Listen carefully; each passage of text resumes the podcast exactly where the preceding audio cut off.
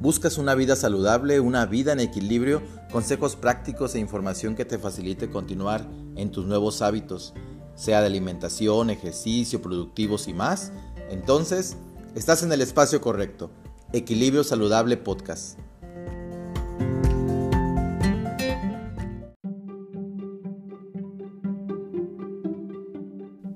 Bienvenidos a nuestro sexto episodio. Soy Germán Medrano y les acompaño como anfitrión de Equilibrio Saludable Podcast. Del célebre Jim Brown, empresario, orador y autor de temas motivacionales. Las cosas buenas que construimos terminan construyéndonos. Ahora construyamos con la imaginación. Imagina que has pasado una noche totalmente reparadora. Estás recostado cómodamente en tu cama, te despiertas y tu olfato ha podido distinguir el agradable olor del café. Aún no amanece y se siente la mañana fresca. Se escucha el leve movimiento del viento sobre los árboles y un melodioso canto de los pájaros. En un instante, tomas la decisión de levantarte, emprender la marcha con el pie desnudo para salir a tu jardín, porque algo resuena en tu cabeza que te dice que descubrirás una gran sorpresa. Descubres un huerto en tu casa con bellos frutos, vegetales, hierbas aromáticas, que ahora están a tu alcance de forma fresca como resultado de tus cuidados. Observar esto indiscutiblemente despierta en ti una gran satisfacción. Lo que acabas de escuchar te puede sonar más a fantasía que realidad. Sin embargo, te compartimos que gracias a la hidroponía esto es posible. Y así lo respalda la experiencia de nuestro invitado de este episodio. Él es Jorge Omar Arroyo, un entusiasta promotor y divulgador de esta técnica a través de sus redes sociales. Con un claro objetivo, ser autosustentable y confirmar que es posible construirse en un entorno con equilibrio saludable. Acompáñenos a escuchar la entrevista que realizamos con el nutriólogo Ángel Cortés como coanfitrión y descubre cómo puedes construir un huerto en tu hogar.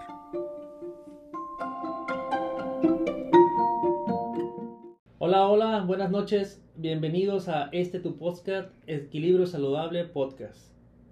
Para este episodio haremos la dupla nuevamente, nutriólogo Ángel Cortés, su servidor, y psicólogo Germán Medrano. Hola Germán, muy buenas noches. Hola, ¿qué tal? Muy buenas noches. Sean todos bienvenidos a este espacio. Como dijiste una vez, buenas noches, buenos días, buenas tardes. Depende del momento en el que estés. Esa es la magia del podcast que lo puedes escuchar en cualquier momento y esperamos que en este momento sea el adecuado para ti. ¿Qué tal pues, si en el 2030 nos están escuchando? ¿Qué tal si en el 2030? Y tal vez el tema de hoy va a ser no tan revolucionario como lo es, pero creo que para ese entonces ya esté más que posicionado de lo que nos va a hablar hoy nuestro invitado. Y nuestro invitado, pues estamos eh, preparados para que siembre en nosotros la mejor de sus ideas y que podamos cosechar grandes, grandes productos y grandes, grandes proyectos. Este, en esta noche nos acompaña Jorge Omar Arroyo, él es pastor de una iglesia en San José del Cabo, es apasionado de la gastronomía regional, padre de dos pequeños, tiene un canal de YouTube y un Instagram llamado La Huertina Verde. Él posee en su casa un huerto orgánico hidropónico. Muy buenas noches, Omar. Platícanos un poco de ti, de tu proyecto. Con mucho gusto, muchas gracias, gracias por, por invitarme. La verdad que muy emocionado y es animado. Ahorita que Germán estaba mencionando eso de que sembrar algunas ideas, el corazón me late al mil porque es un tema que me encanta. Este, y sí, ¿no? La verdad que el cultivo hidropónico para mí ha sido fascinante y las personas que lo conocen, la verdad que quedan, quedan encantadas. Y platícanos un poco esa, de esa palabra hidropónico, que, ¿en qué consiste? Mira, eh, la hidroponía es así, si lo podemos decir en una frase, es el, cultivo eh, de diversas plantas a base de trabajo en agua. De hecho, la palabra viene de hidroponía, hidro, agua, ponos, trabajo. Entonces trabajamos el cultivo de los vegetales, plantas aromáticas, etcétera, en base a agua. Y el cultivo jamás tiene contacto con la tierra. Entonces nos salimos de lo que es el cultivo tradicional y nosotros producimos en poco espacio por medio de una fuente, de una bomba de pecera común, tradicional, distribuimos el agua constantemente y eso lo que hace es alimentar las plantitas y darle el crecimiento de una forma más rápida, aprovechando el agua en un espacio menor y pues prácticamente haciendo lo que hacen en el campo, pero desde nuestra casa. ¿Qué les parece? Oh, interesante. ¿No resulta como paradójico esto de que el consumo de agua se tiene que cuidar, se tiene que optimizar? ¿De qué manera sí se optimiza el agua? Porque ah, hay una lógica que sí. Claro, es una muy buena pregunta. Mira, la verdad es que es sorprendente porque en hidroponía nosotros aprovechamos el 100% del agua porque estamos circulando, recirculando, recirculando. Entonces el cultivo tradicional tienen que agregar agua y cuando la tierra te lo pide tienen que volverlo a hacer, ¿no? Por la misma necesidad del agua de estarse alimentando. Pero el mismo sol, el clima hace que sea más dependiente estar regando constantemente. Entonces podemos decir que uno de los puntos a favor de la hidroponía es que nosotros utilizamos el agua dándole un mayor aprovechamiento de tal manera que la planta solamente va a tomar lo que necesita y lo demás se vuelve a regresar y regresar, regresar. Yo he visto, porque tengo el gusto de conocer este el, huerto en su casa, he visto que tienes PVCs. Ah, es correcto. Son PVCs y al menos en el que yo me quedé, Germán, eran una línea de PVC que tenía como una, una especie de huequitos y ahí caía la, la raíz de la planta y básicamente lo que yo entendí en ese momento era que el agua pasa debajo, dentro del tubo, y ahí está cargado los nutrientes que tú, los alimentas, ¿no? En alguna parte del proceso. Sí, así es. Hay, que mencionar que cuando decimos que este desarrollo de, de, cultivo es a base de trabajo en agua, las plantas necesitan alimento, ¿de acuerdo? Entonces, lo que hace la hidroponía es agregar por medio de sales nutritivas en, disueltos en agua eh, lo que las plantas necesitan. Entonces, lo que la plantita requiere, que normalmente lo utilizan en, el cultivo tradicional y lo toman de la tierra, entonces nosotros se lo damos por medio de sales nutritivas, que prácticamente ya es, es, esto ya no necesitas, se podría hacer, teniendo un poco más de conocimientos de química, cada quien podría hacer sus propias recetas, sus propias fórmulas, pero eso ya es trabajo de chamba de los ingenieros agrónomos. Mm. Entonces yo lo que hago, por ejemplo, ya no me meten tantos problemas, yo tengo mis proveedores, este, y ellos llaman, aquí está mi receta, cásate conmigo, cómprame mis productos, y este, entonces yo tomo las soluciones nutritivas, y en base a las mismas distribuciones de las sales minerales yo sé cuánto necesita cada plantita, disuelta en agua, entonces la plantita está comiendo lo mismo que la planta tradicional come en la tierra, pero por medio de sales nutritivas. Y es tremendo, o sea, la planta, una planta bien alimentada, bien nutritiva, este, es, es de un sabor igual, eh, no quiero presumir, pero a veces muchas veces hasta mejor que, que el cultivo tradicional. Y ¿Cómo comenzó este interés por tener un huerto y una granja en casa? Pues yo creo que comenzó con, con el deseo de tener al principio unas gallinitas en casa. Me, este, me puse a hacer un, un pequeño gallinero, pero tan bonito, porque como tenía mis niños chiquitos, este, que me quedó tan bonito y después eh, vi la necesidad de, de, darles de alimentación a las gallinas saludablemente, ¿no? Entonces por ahí vi un video en YouTube de forraje verde hidropónico. Ese es uno de mis videos más populares, fíjate. Ahí en la, creo que tiene un poquito más de 130 mil vistas ese oh. video. Es de los primeros que hice.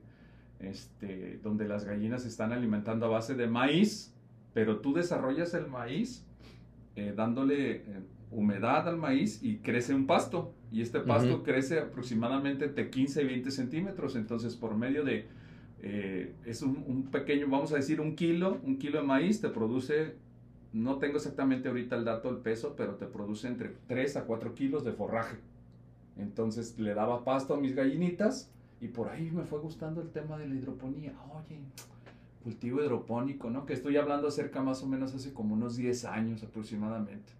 Entonces yo me metí a la red y empecé a ver cursos ahí, pero de momento no era económicamente este, tan sencillo para mí y a puro YouTube, paz, paz, paz, paz, YouTube. Empecé a ver, observar. Cuando fui a Guadalajara de vacaciones, fui a comprar unas semillas y echándole un ojo ahí a, este, a la huerta hidropónica. Oye, véndeme semillas. Y entonces yo estaba con un ojo en el vendedor y en el otro allá en el cultivo hidropónico tomando ideas como esponja. Ajá. Y entonces poco a poco empecé a hacerme mis materiales Y precisamente me hice de esos tubos que comentas, es tubo de PVC sanitario, del que se utiliza para las tuberías de los baños o de las este, construcciones. Este, y lo que hacemos con esos orificios que menciona Ángel es con una herramienta que se llama sacabocados, este, hacer los orificios. Y este tubo usualmente es, es, de 3 pulgadas, quizás hay gente que lo usa un poco más para producción de tomate, por ejemplo, porque la raíz del tomate sí alcanza a cubrir el tubo de 3 pulgadas. Yo, he, yo he desarrollado tomate cherry en esos tubos de 3 y cuando después de producir ya quiero quitar la planta, los tienes que jalar con fuerza y créeme que sale la raíz como un trapeador. O sea, es, es no tan grande, vaya, pero sí está grueso. Entonces, eh, este, este tipo de materiales que se utilizan eh, también nos, nos, proveen la necesidad de poder eh, desarrollar varias cantidades de plantas, ¿no? Entonces, las sales minerales que se utilizan son precisamente para que la plantita coma. Y los, los materiales que utilizamos son diversos basados en el tipo de lugar que tienen las personas, ¿no? Entonces, y la necesidad que tienen. Entonces, dependiendo, hay sistemas tan sencillos como empezar con una cajita de 20 litros, de esa que venden en el, market, en el super. Este, le, haces sus orificios, cuatro orificios y una semillita de, de, lechuga, la siembras y la desarrollas, una bombita de oxígeno que te cuesta como 120 pesos, la solución nutritiva y listo, ¿no? Ahora, cabe mencionar que, que en, la, en, la, en, la, hidroponía nosotros no utilizamos tierra, entonces ¿en qué sembramos? Nosotros sembramos en sustratos que pueden ser eh, polvillo de coco, que es la fibra de coco, pit mousse, es, lo venden en el Home Depot, es como un tipo de musgo, sembramos en cascarilla de arroz, eh, yo utilizo mucho algo que se llama una foam hidropónico, que es prácticamente... El de las flores, ¿no? es parecido al de las flores, donde clavan las flores, las entierran, que es como entre blandito y húmedo o seco, ¿no? Ese que parece como... Que, mantiene el agua y mantiene el agua. Es muy parecido, son unas esponjas de foamy que miden como 2 por 3 centímetros. Ahí pones la semillita y le das humedad, se desarrolla la plantita, dejan pasar unos 15 días y luego pasamos la plantita al sistema, en este caso la cajita que dijimos de 4 o 5 plantas y lo que necesitas para la, fotosíntesis, ¿no? El desarrollo de la planta. Entonces que le des el solecito y con eso tú ya tienes 4 o 5 lechuguitas, lechuguitas en tu casa para producir. Oye, y ahorita para continuar entusiasmándonos, ¿qué es lo que tienes en producción? Porque dices que de acuerdo a la zona, de acuerdo a las necesidades, ¿qué es lo que tú tienes en tu casa, en tu, en tu mini huerto? Sí.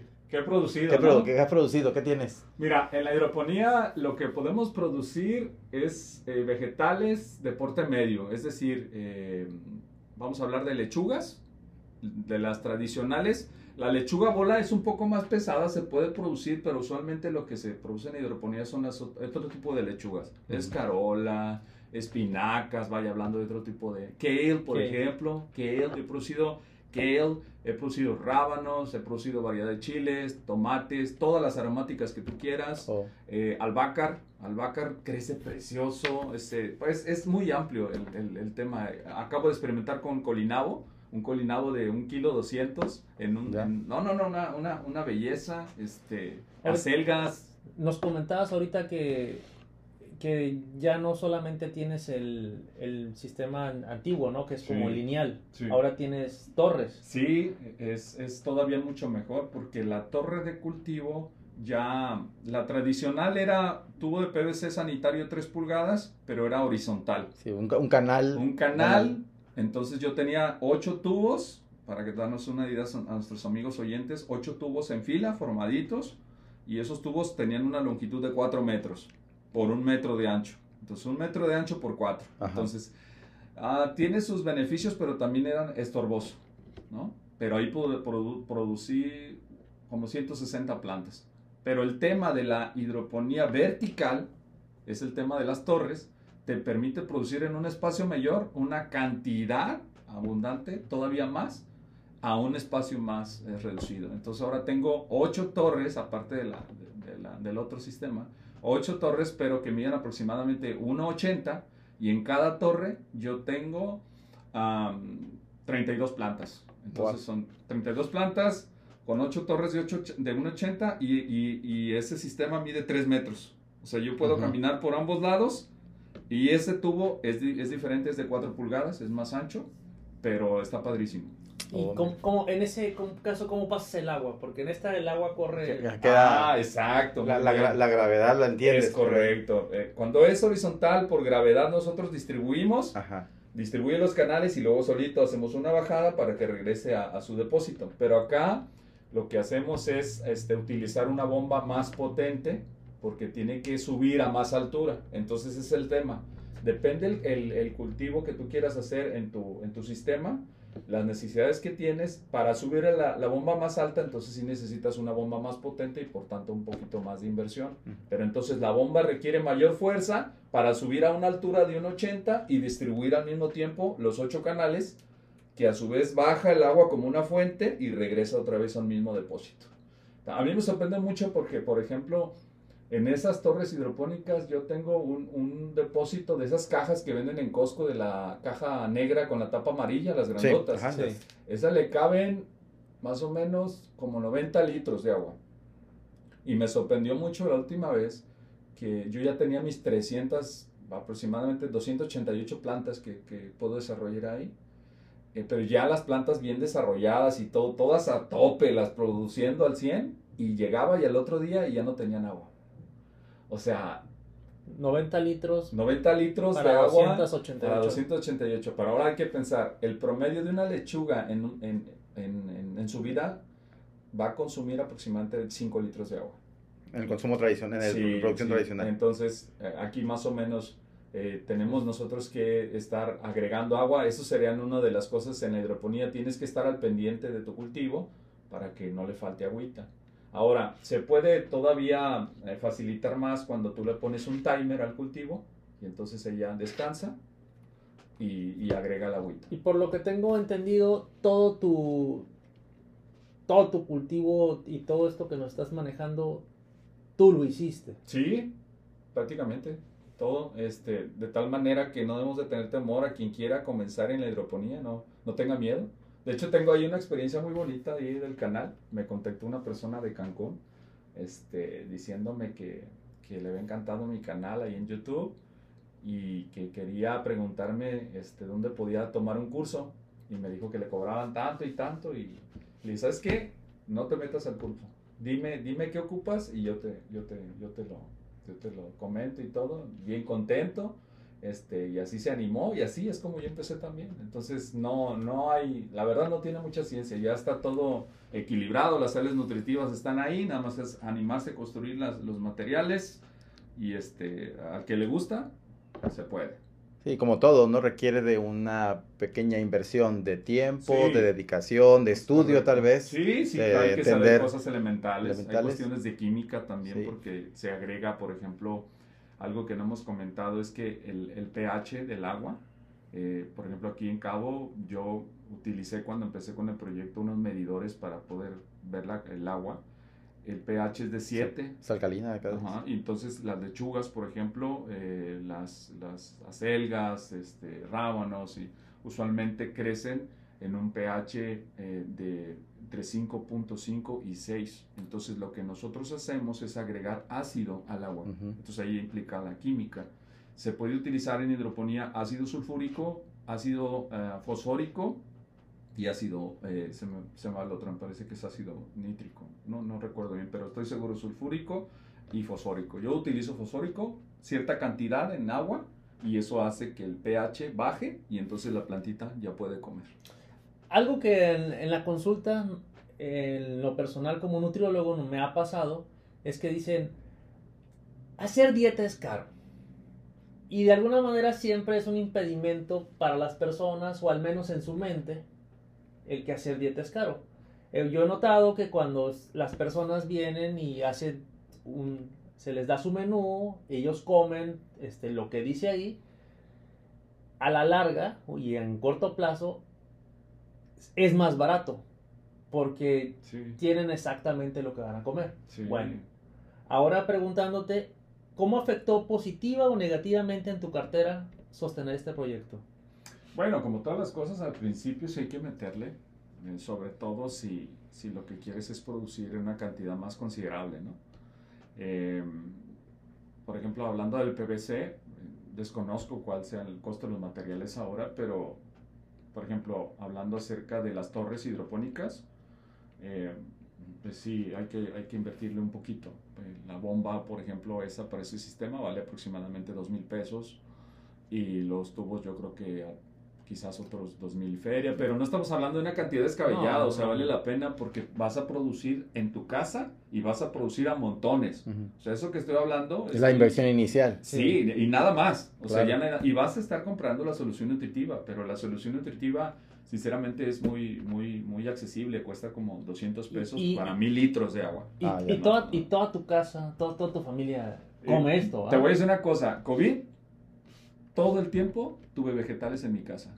Y aparte, yo creo que va a ser tema para otro podcast, este, pero también tuve este desarrollo cárnico de carne de conejo. Y pato, Ángel ha probado. Oh, este, ahí No la- tienes idea. No, no, no tienes idea. Bueno, pero el que come todo, él Eh, come ah, todo. come todo. Aquí había que declarar Es, eso. es impresionante. Todo el tiempo estuve produciendo en casa. Y ento- inclusive llegué a momentos donde tenía tanta kale que le dije a mi esposa, ¿sabes qué? A ella no le gustó mucho la idea porque a ella le gusta comer fresco. eh, de la, Oye, necesito kale. Sales al patio. Ni siquiera tienes que desinfectar, Germán. No utilizas Mm. tierra. Entonces Claro. lo que haces es la agarras, la sacudes y por el polvo del aire, porque no tengo un invernadero como tal. Entonces, este, la sacudes, la enjuagas poquito con agua nada más, cortas y a tu mesa. Así de sencillo, así de padrísimo. Así. Pero tenía tanta que se me ocurrió congelarla. Para los batidos es una cosa deliciosa. En la mañana un batido verde con kale Ajá. y le puedes poner lo que tú quieras. Y ahí tenía disponible en el freezer kale para un buen rato. Entonces esa pregunta que me hace Ángel es, sí, vale la pena la inversión porque tienes para producción a montones, a literal a montones. Y en tu salud física, en tu salud mental, ¿cómo te sientes? ¿Cómo están tus, tus niños? Contentísimos. La verdad que ellos han aprendido a sembrar desde lo que es la semilla, ver el crecimiento de la plántula y también disfrutar. Eh, al principio, no voy a negarlo, cuando los niños no están acostumbrados a comer vegetales cuesta trabajo, pero como todo, se acostumbran y ya le toman aprecio y, y- y valor a los sabores. La verdad a ellos les encantan. No van a creer, pero hace poco les hice unas eh, kale chips, que son las, tomas las hojas de kale eh, y las pones en una charola, les esparces eh, aceite de oliva, agregas un poquito de sal y las metes al, al horno, se doran y literal, literal, saben a papitas.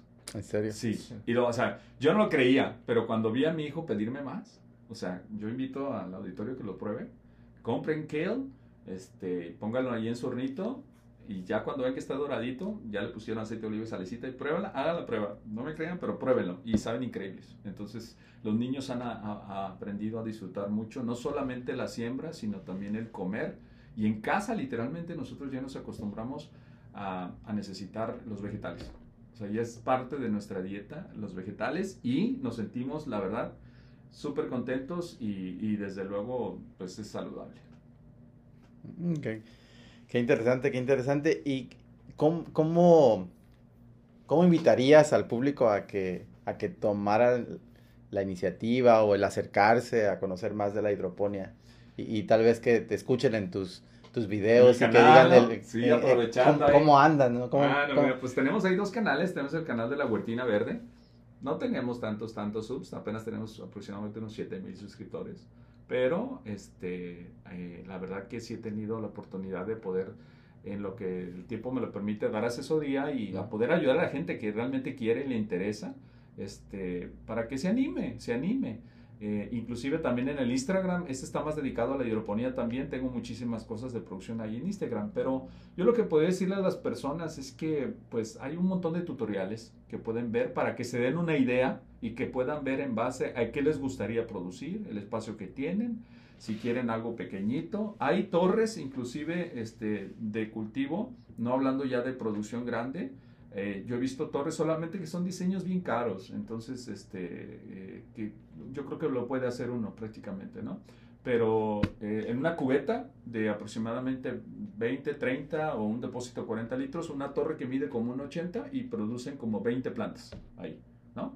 Entonces, sí se puede, se puede eh, producir desde... Yo lo que recomendaría es empieza con algo pequeño. Ujú. Empieza con una cajita y empieza a sembrar un poquito, consíguete el sustrato, ese foamy agrícola que lo encuentras en, en- por internet, Ponle una semillita, siémbrale, consigue tu solución nutritiva y ponte en contacto con la huertina verde que te damos ahí asesoría. Claro. Porque como para volar hay que primero aprender a gatear, luego Sí, a caminar, claro. a dar el paso, dar el otro, y ya luego correrás y aún así eso no te asegura que vueles. Y así como... Germán, aunque ¿no? ¿no? lo creas, él tiene un millón y fracción de vistas en total de sus, de, de sus views en, en No, no, YouTube, sí, ¿eh? sí lo creo, pero me refiero a que a quien Está- quiera...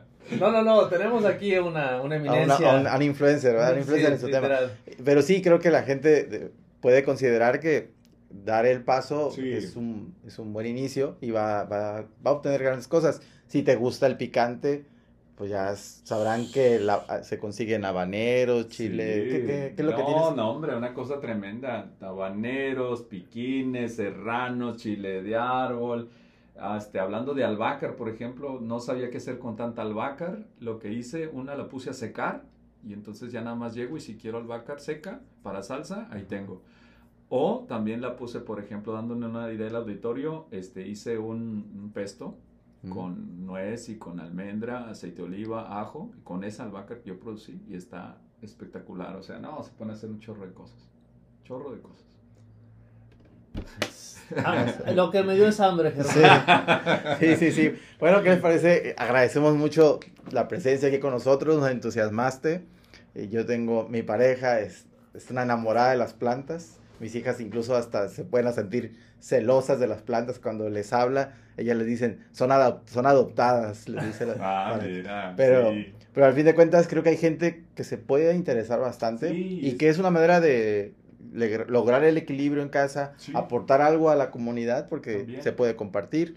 Y es hasta relajante, Germán, ¿eh? Te ayuda. O sea, a veces mi esposa me dice, oye, como que te, te relajas, ¿no? Desde la siembra. Claro. Así. Sí, porque y, y sí lo había pensado, fíjate, la- el cómo hablamos ahorita del comportamiento, lo que nos Sí. lleva, también el, el cómo pensamos, el cómo nos sentimos y, y tal vez a la cuestión trascendente de hacia dónde nos lleva en el espíritu. Sí, aprendemos muchas cosas. conectado. El cuidado que las plantas necesitan. eh, Te das cuenta de. Hay veces no tienes idea, Germán. A veces no, no sabemos ni, ni, ni estamos al tanto, pero todo lo que implica poderte llevar un alimento a la boca por el proceso que pasó. Ujú. ¿no? O sea, yo, por ejemplo, cuando veo que mis plantitas están llenas de plaga, mucha gente no sabe de esas cosas. La plaga, los animalitos, y lo que se tiene que hacer para darle una vida a la planta para que produzca y llegue a tu mesa. Y entonces hay todo un ecosistema alrededor de esto para que esto sea posible. Y ser parte tú de esto, de estar viendo cómo nace, cómo crece, cómo se desarrolla. Y tú las cuidas literalmente, como dices de, de tu familia, ¿verdad? de que ellos les encanta y las adoptan y todo. Realmente es algo muy bonito.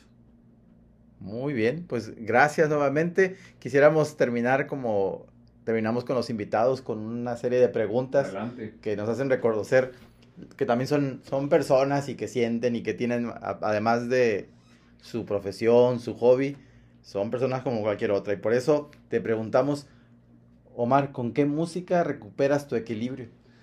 Bueno, yo, como soy pastor, a mí me apasiona mucho la vida cristiana. A mí me encantan los himnos. Entonces, a mí los himnos basados en la escritura me traen mucha paz. Y puedo decir que eso me, hablando de, de lo que es para mí lo que sería el equilibrio, ¿verdad? A mí los himnos me encantan y eso, eso para mí es algo muy especial.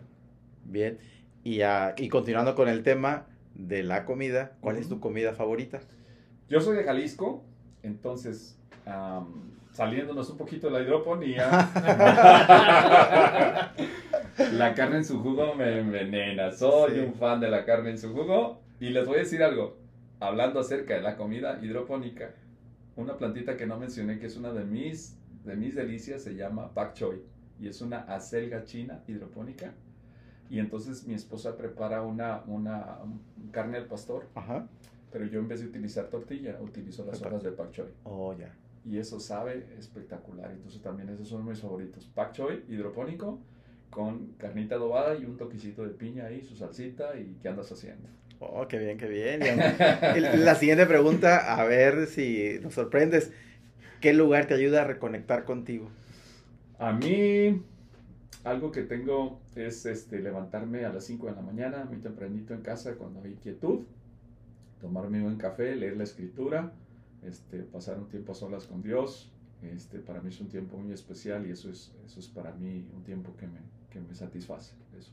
La quietud, la calma, la lectura de la escritura, un buen café, los niños dormidos, santa paz y mi tiempo con el Señor. Eso es algo que disfruto mucho, Germán. Excelente. ¿Y qué hábito tienes ya dominado? Hábito dominado, pues mira, te comparto y le doy muchas gracias a Dios porque este, tengo ya seis meses, seis meses eh, eh, tratándome con Ángel. Él me está atendiendo en cuanto al, tema de la alimentación y he logrado el hábito de poder comer ahora sí eh, sanamente y tener un equilibrio saludable. Y, y, eso para mí es muy importante porque el dominio propio para mí es un tema que debe ser tomado en cuenta no solamente en el área espiritual como pastor, sino también en el área física, que el Señor quiere que también cuide mi cuerpo. Y hay un tema bien importante que mencionarle a la gente que la hidroponía nos va a ayudar precisamente a eso, a alimentarnos sanamente. Pero la realidad de las cosas es que muchos de nosotros los mexicanos no nos enseñaron a tener una cultura de buenos hábitos alimenticios. Y sinceramente yo estaba enfermo, era una persona obesa. ¿sí? Y entonces es algo que a lo mejor no nos gusta escuchar, pero sí para mí el, el poder tener buenos hábitos alimenticios mm, son para mí de mucha, de mucha alegría porque era algo que no estaba acostumbrado. Sí, comía y todo, pero también no era parte de mi vida normal. Y ahora puedo decir que en estos seis meses he literalmente eh, perseverado en tener buenos hábitos eh, saludables de una manera completa y bueno, me gustó mucho la última vez que me dio me vio Ángel, me dijo que parecía un plebe. Ya me Ah, cambió hasta el rostro. Eso. ¿Y qué frase te ha impactado en tu vida? ¿Qué frase? Bueno, tiene que ser algo de la escritura. Soy un apasionado de la escritura. Entonces, a, a mí, a mí me encantan varios textos de la, de la palabra del Señor. Pero bueno, la vida del hombre no consiste en la abundancia de los bienes que posee. Y otro sería, no solo de pan vive el hombre. Entonces hay que cuidar también, eh, no solo físico, sino también lo espiritual. Y pues en conclusión, pues nos queda despedirnos y decirte que si buscas estar en equilibrio, Que sea en Equilibrio Saludable Saludable Podcast. Muchas gracias.